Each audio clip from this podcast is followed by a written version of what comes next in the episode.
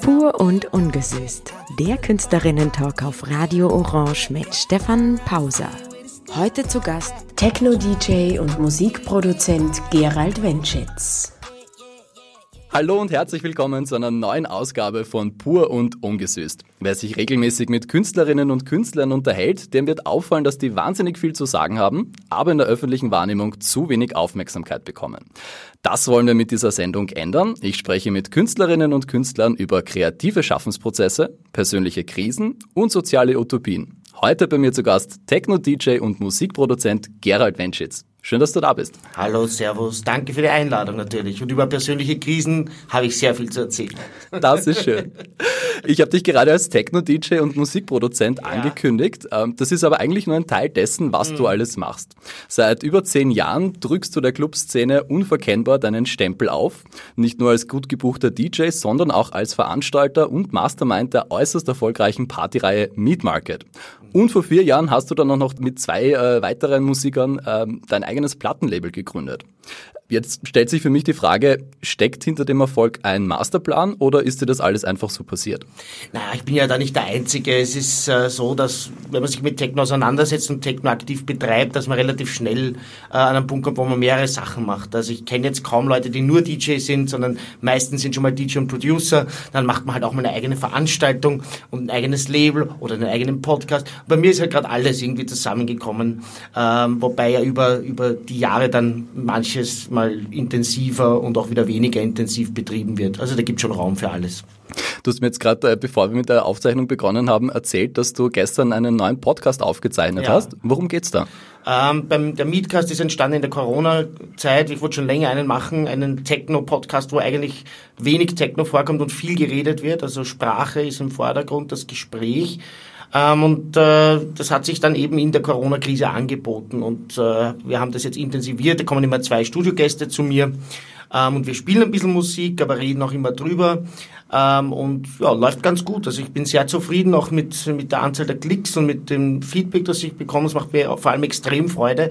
Der gestrige, der ähm, am Freitag online geht, ähm, ist äh, zweieinhalb Stunden lang geworden.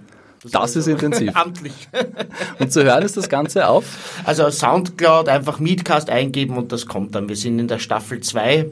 Äh, in der Episode 4, 8 wird es geben. Und die Stadt Wien hat es auch gefördert, um ein bisschen zu helfen, den Mietmarket zu überleben. Äh, herzlichen Dank an dieser Stelle. Ähm, und ja, kannst du nur empfehlen, mal ein bisschen reinzuhören, wenn man Backstage-Gespräche mag, wo es um Techno geht.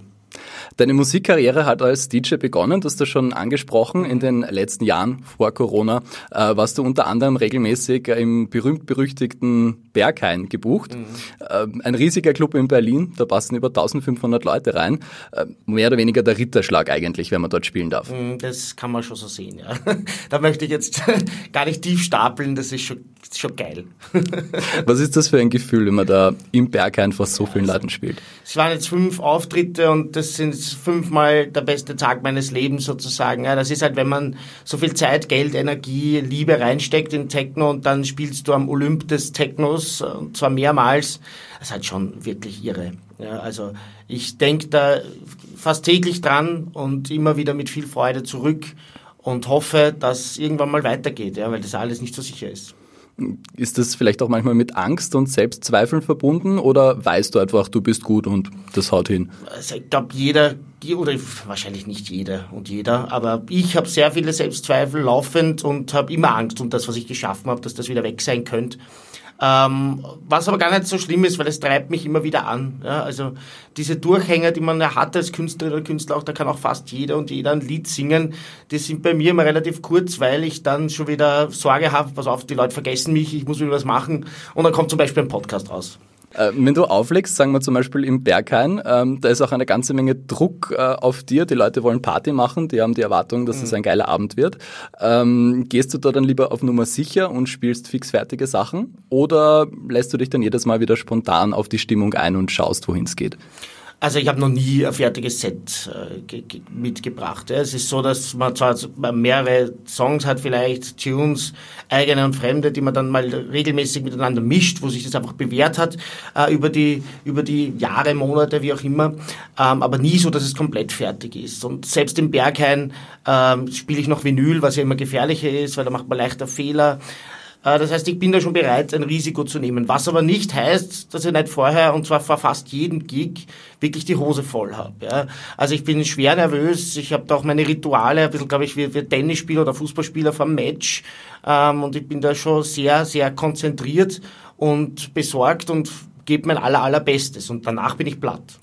Du hast gesagt, du legst mit Vinyl auf. Vielleicht für alle, die sich da jetzt nicht so gut auskennen, wo ist da der Unterschied? Zum das sind Schallplatten und das ist natürlich eine veraltete Technologie im Prinzip. Da gibt es kein automatisches Beat-Matching, das heißt, das Tempo muss wirklich per Hand angeglichen werden. Das ist aber auch schon von der Beschaffenheit wackelig. Also ein Vinyl hat zwischen 140 und 180 Gramm und schwingt beim Bass mit etc. Äh, das heißt, da kommen einfach Fehler vor und die sind auch in Wirklichkeit unausweichlich.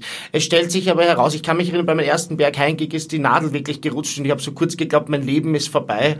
Ähm, und dann war die Musik für ein paar Sekunden aus und dann gab es äh, Standing Ovations, weil immer weniger Leute dort Vinyl spielen, also stehen und die Leute sowieso können nicht aufstehen, aber äh, es gab Applaus, ähm, weil immer weniger Leute sich das trauen, auch Vinyl dort zu spielen. Also es gibt ein paar, die das immer tun, Freddy Decay und bei Residents.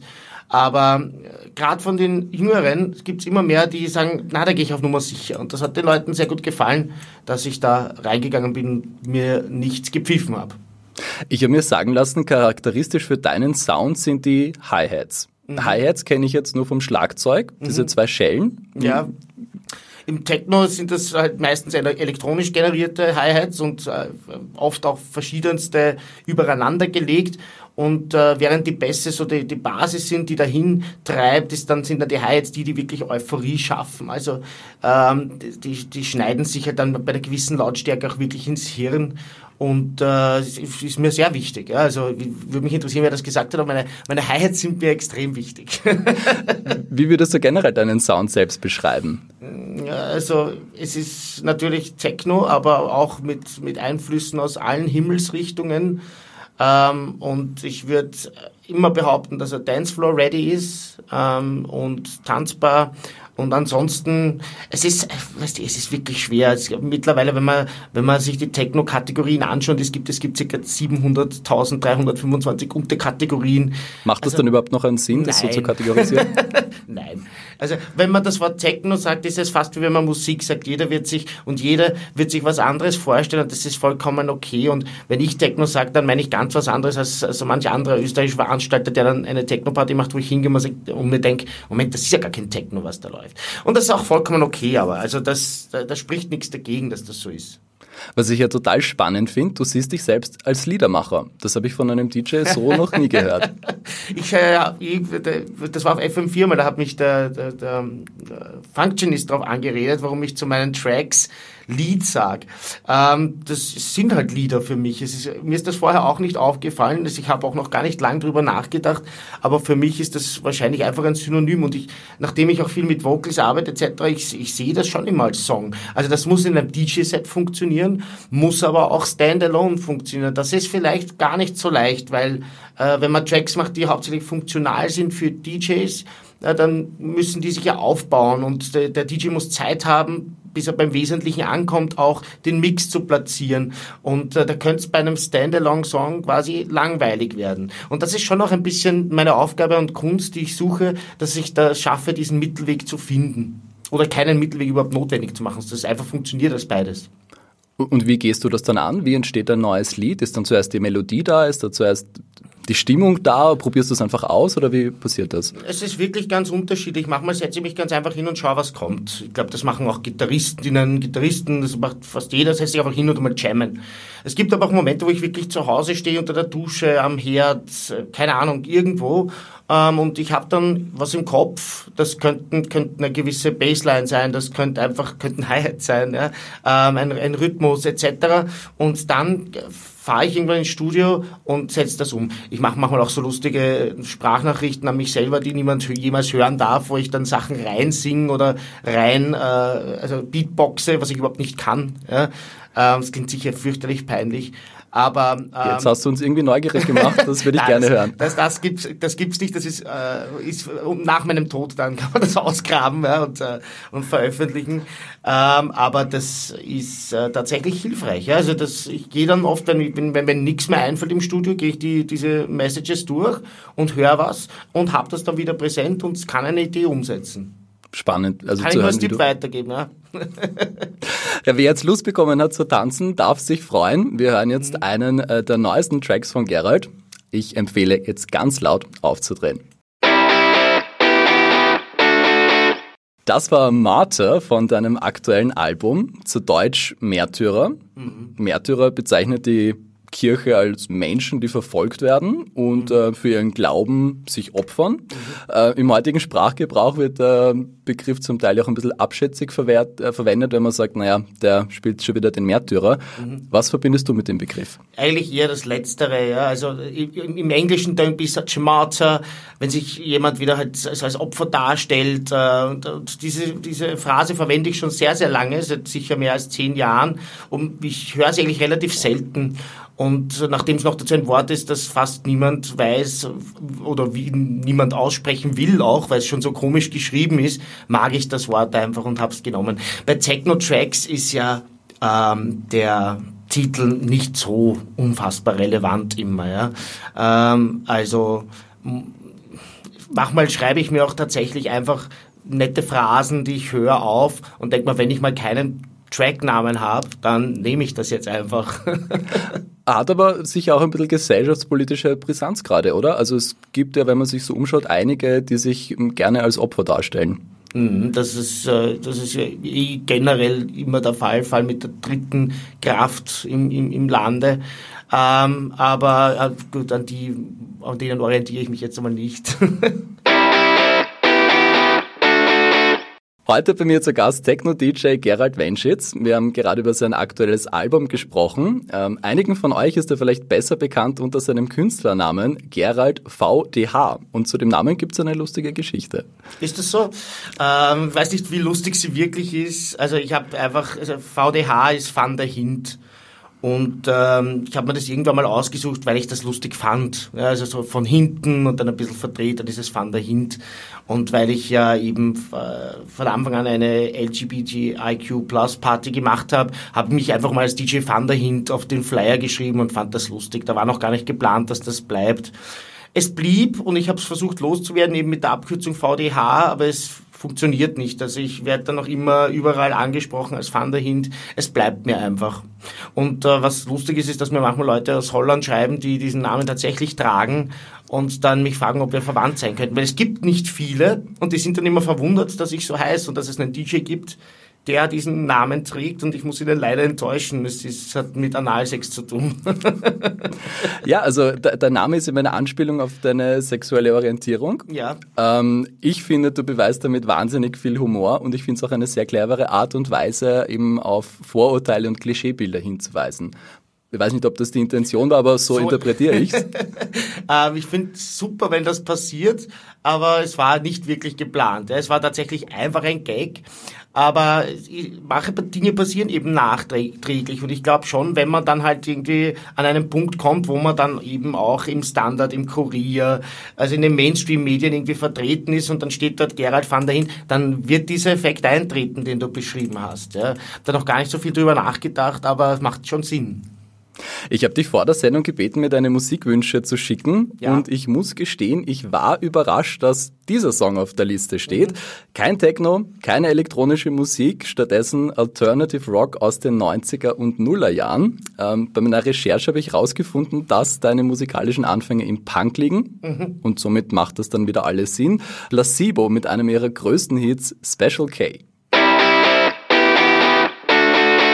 Der Durchbruch ist Placebo 1996 mit ihrem gleichnamigen Debütalbum gelungen. Wenige Jahre später, im Jahr 2000, erscheint ihr bereits drittes Album, Black Market Music, mit Special K, das wir gerade gehört haben. Äh, Placebo kennt man unter 1000 Bands sofort heraus. Zum einen, weil sie es geschafft haben, einen ganz speziellen Sound zu finden. Zum anderen aber natürlich auch, weil der Leadsänger Brian Molko äußerlich eine, sagen wir mal, besondere Erscheinung ist. Mhm. Er ist das, was man als androgyn bezeichnet würde. Man kennt ihn mit Frauenkleidern, mit langen schwarzen Haaren, mit geschminkten Augen und lackierten Fingernägeln. Er bricht da bewusst oder unbewusst äh, mit Konventionen und er verhält sich entgegen der klassischen Rollenklischees. Absolut richtig. Ich habe gerade gesehen, es kam gerade wieder irgendeine eine Linie, eine, eine Modelinie raus, wo er Model stand auch. Ich habe jetzt leider vergessen von welchen Designer, aber geht auch wieder in die Richtung. Ja, also äh, Genderbänder und so weiter. Das macht er schon sehr lange und vor allem zu einer Zeit, wo das noch nicht äh, en vogue war. Also wo das vielleicht sogar noch eine gewisse Gefahr in sich äh, geborgen hat. Und deshalb finde ich den Typen schon wirklich cool rein äußerlich bist du ja das krasse Gegenteil von Placebo-Leadsänger Brian Molko. Ähm, ohne dir jetzt so nahe treten zu wollen, aber du mhm. bist das, was man so gemeinhin als Prototyp von einem Macho-Mann bezeichnen könnte. Mhm. Äh, so Typ Holzfäller, muskulös, Vollbart, Tattoos. Mhm. Äh, und trotzdem gibt es einiges, äh, das euch zwei verbindet. Äh, in einem Interview sagt Brian Molko einmal, ähm, es ist das Prinzip unserer Band, sich gegen Vorurteile zu wehren. Und das ist ja durchaus eine Haltung, die du auch vertrittst. Absolut, ja. Und äh, es ist äh, für mich, also ich bin einfach so, wie ich bin. Ja. Es mag sein auch, dass das mit meiner Sozialisierung zu tun hat und dass ich, ähm, dass ich irgendwann einmal halt männliche Vorbilder gehabt habe, die mich da in diese Richtung gedrängt hätten. Das mag sein. Ähm, ich habe aber durchaus alles ausprobiert und kann nur aber immer wieder feststellen, dass das halt die Art und Weise ist, mit der ich mich am wohlsten fühle. Mich hat aber immer schon das fürchterlich geärgert, wenn Leute mir gesagt haben, schau zum Beispiel, ich habe ja gar nichts gegen Homos, die so sind wie du. Ähm, mir gehen halt die Dunten am Nerv und da habe ich immer schon leider dann entgegnen müssen, dass das niemandem was angeht. Und das, also ich, ich, ich mag das nicht, wenn mir das irgendwie als Bonus vorgebracht wird. Ich mag aber nicht, wenn es mal als Vorwurf vorgebracht wird. Es ist tatsächlich etwas, ich mag Fußball, ich mag äh, große, starke Autos, ich habe zwei Hunde, die auf Listen stehen und landläufig als Kampfhunde bezeichnet werden werden. Äh, aber das bin halt auch ich irgendwie. Und ich habe, ich, ich spiele auch nicht mit irgendwelchen Rollen, weißt du, sondern das ist tatsächlich einfach das, was mir Freude macht. Ich kann ohne Kraftsport zum Beispiel nicht leben. Ich habe es probiert jetzt in der Corona-Zeit. Es hat damit geändert, dass ich ein kleines Vermögen auf Willhaben für Handeln ausgegeben habe. Ähm, aber jetzt nicht nur, weil ich mich wie im Spiegel wunderbar betrachten will mit Muskeln, sondern weil mir das auch von der Art der Bewegung liegt und weil mir das eine riesige Freude macht. Mit welchen Vorurteilen bist du am häufigsten konfrontiert?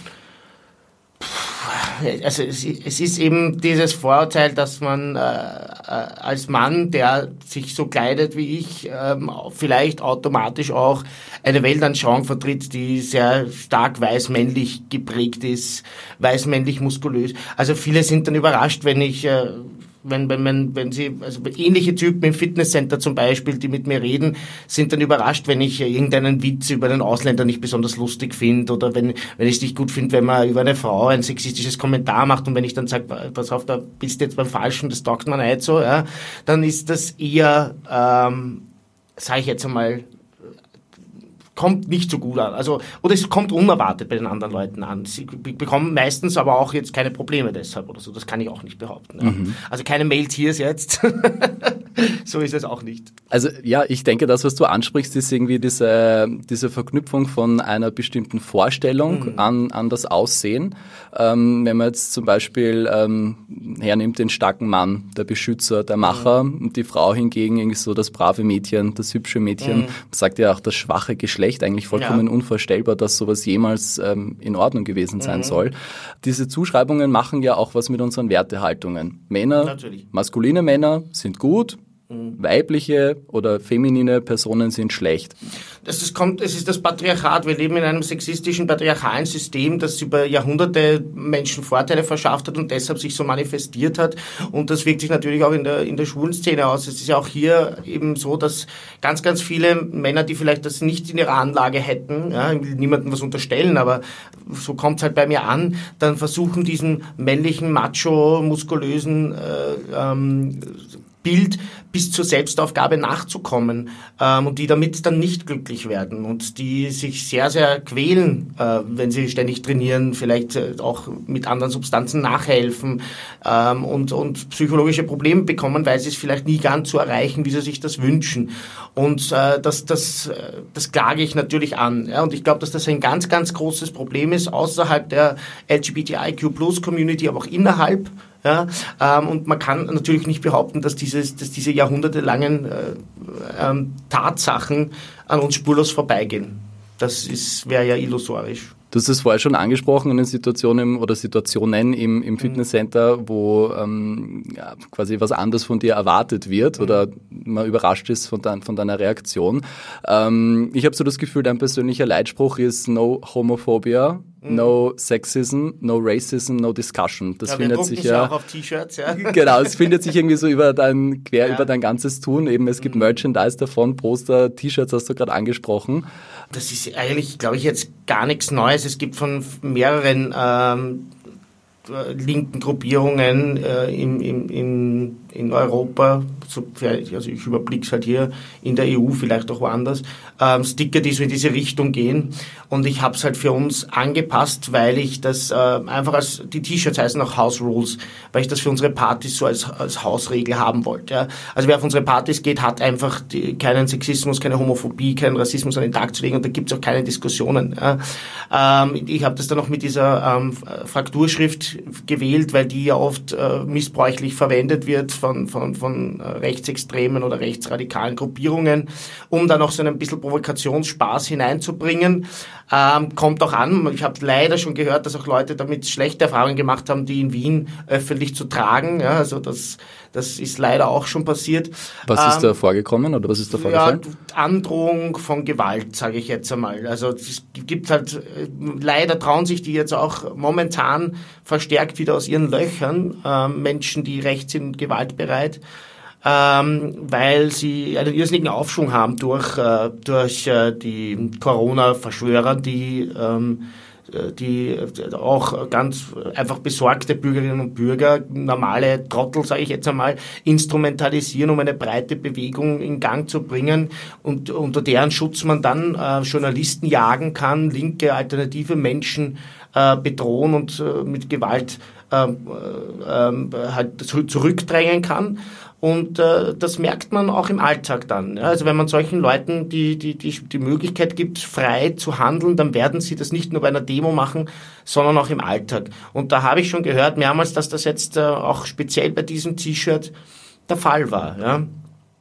Es gab aber auch Kritik von links, äh, no discussion, das ist nicht jedermanns Sache und jeder Frau's Sache.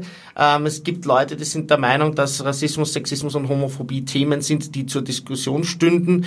Und da muss ich dann, die Leute wollen dann darüber mit mir diskutieren, aber es steht no discussion, ich diskutiere über das nicht. Das ist 2021 ähm, und das sind keine Punkte, die diskutabel sind. Alles andere sehr, sehr gerne, aber diese drei, ähm, natürlich mit ihren Facetten, auch Antisemitismus etc., sind nicht diskutabel. Weil es einfach eine Selbstverständlichkeit sei. Es ist ein Verbrechen. Ja. Es, mhm. ist, äh, es ist so, wie Mord nicht diskutabel ist. Es ist so, wie, äh, also, wie will man, Rassismus, will man sagen, ein bisschen Rassismus ist cool und ein bisschen Sexismus? Nein, es ist einfach nicht gut, nicht cool und es ist nicht zu diskutieren.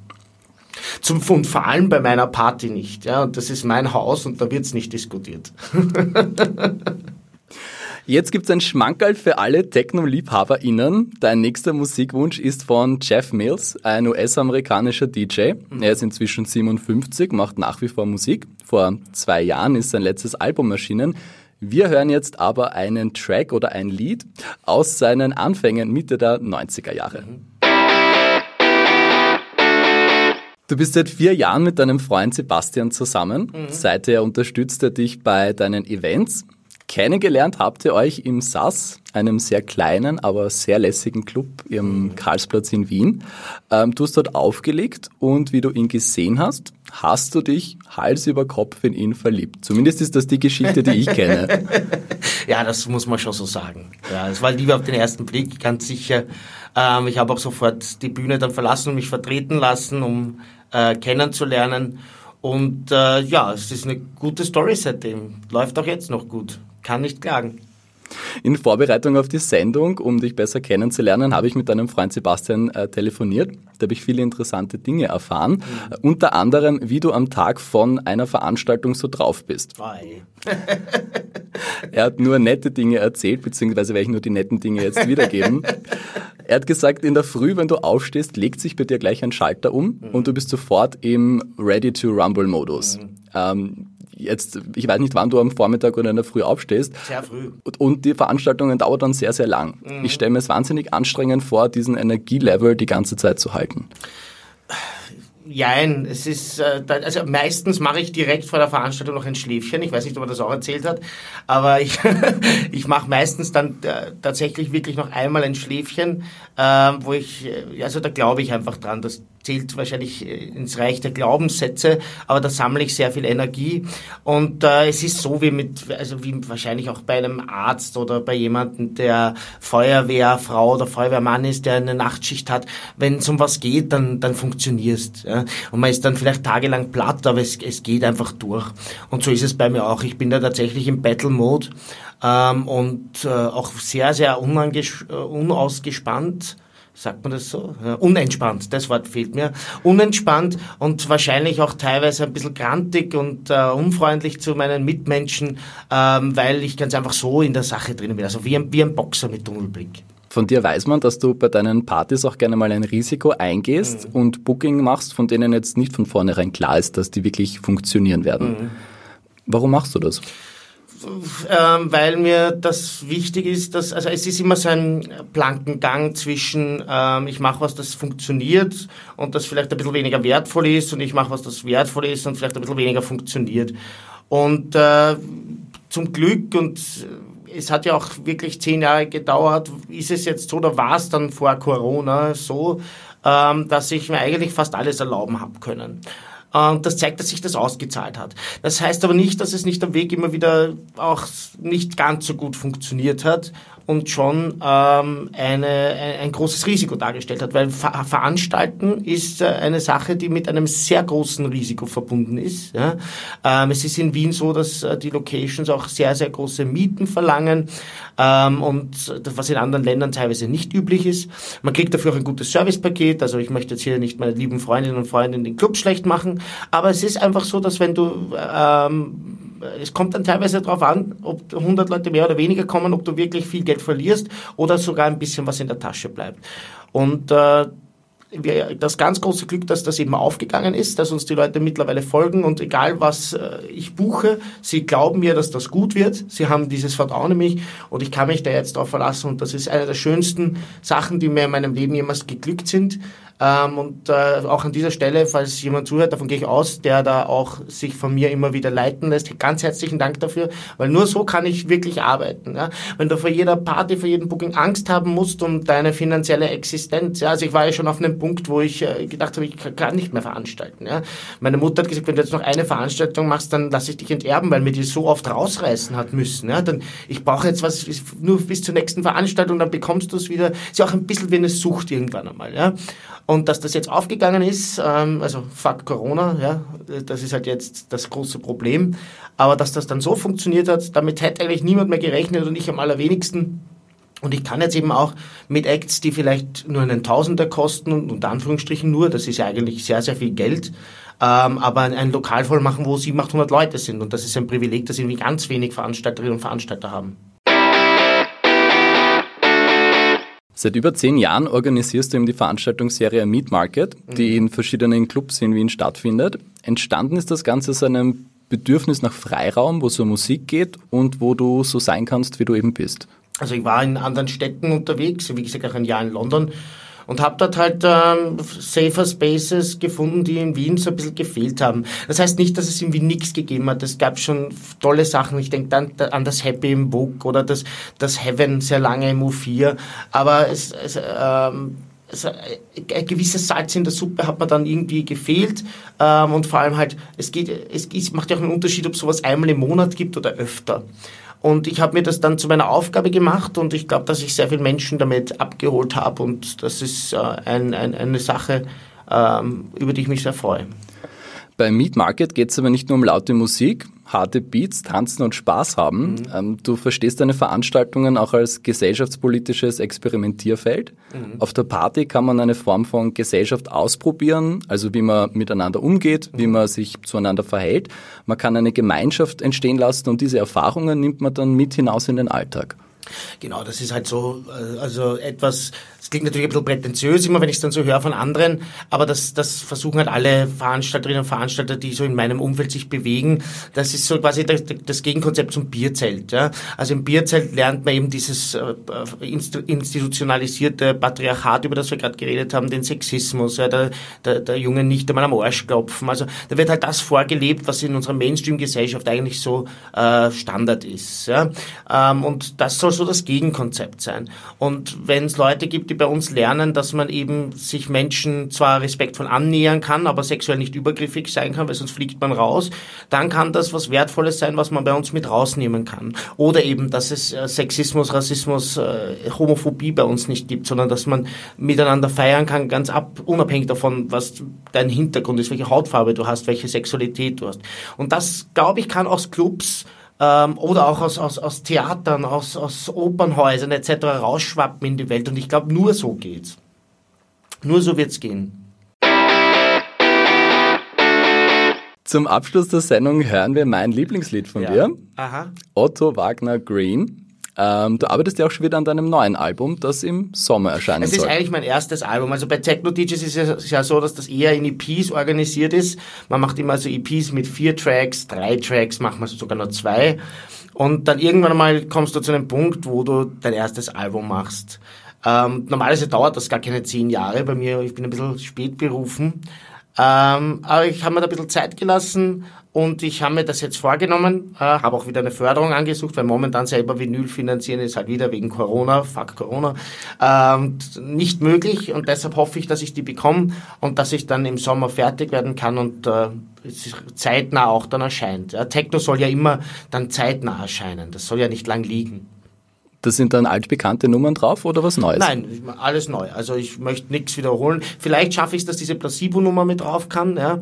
Ähm, die habe ich schon in einem Mix einmal verwendet, im Seelenmix in Deutschland. Seelen sind ganz nette Jungs, mit denen ich befreundet bin aus Leipzig. Für die habe ich schon einen Mix aufgenommen. Da habe ich das als ersten Track gespielt. Aber ansonsten ist alles andere ist der Welt noch nicht bekannt, sondern nur mir. Und äh, das meiste ist schon fertig. Ein paar Sachen, die noch herumfallen. Und es wird nicht nur Techno, sondern auch Otto Wagner Green, den wir gleich hören, ist ja nicht jetzt ein reiner Techno-Track, sondern hat ja ähm, auch andere Elemente drinnen und das wird bei meinem Album noch viel stärker sein, dass es also circa zur Hälfte wirklich gerade Techno-Tracks sind und die andere Hälfte ähm, tatsächlich Sachen, wo einige, glaube ich, staunen werden.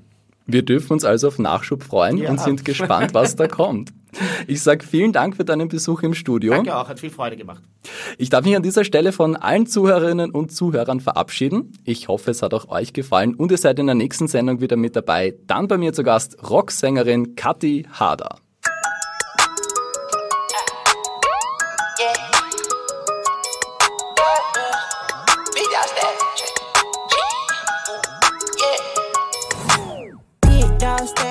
Und ungesüßt. Der Künstlerinnen-Talk auf Radio Orange mit Stefan Pauser. Heute zu Gast Techno-DJ und Musikproduzent Gerald Wenschitz.